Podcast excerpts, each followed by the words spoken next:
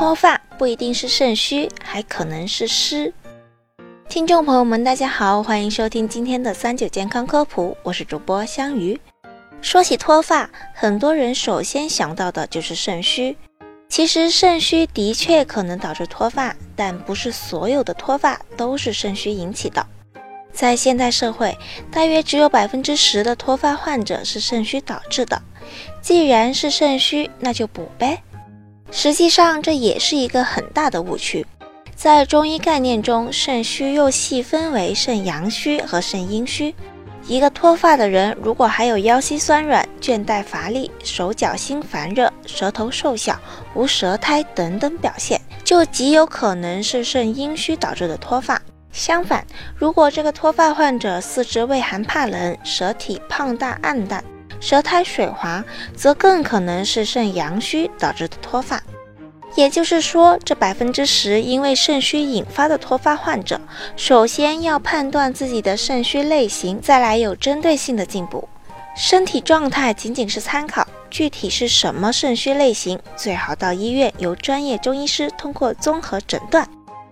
以前物质生活匮乏，很多人连肚子都填不饱，往往营养不良，这类人很容易因为肾虚脱发。多吃点黑芝麻、核桃之类的食物补一补，就能改善脱发的情况。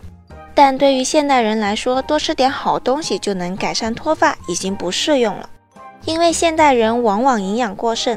门诊中最常接触到的是因为湿热脱发，对应的是西医中所说的脂溢性脱发。湿热导致的脱发，患者常常有这几种症状：发量减少。肥胖、脸部油腻、舌体发红、舌苔黄腻等。如果想当然的按照治肾虚的方法大补特补，反而会加重湿热，头皮出油更多，加重脱发。正确的做法是清理湿热，改善湿热体质。这需要中医师辨证施治，开出处方，也需要脱发患者本人保持良好的生活习惯，饮食上最好清淡。避免过于肥腻的食物和甜食，少熬夜，保证足够的睡眠。也可以选择以下茶饮方来辅助去湿热：取黄连三克，陈皮十克，生山楂五克。每天用这些泡茶做茶饮，也可以达到辅助去湿热的作用。最后还有一种脱发是发生于产后和哺乳新妈妈身上的血虚型脱发。通常血虚型脱发会随着产后身体的恢复而慢慢好转，但如果脱发过多，就要考虑使用补养气血的药物啦。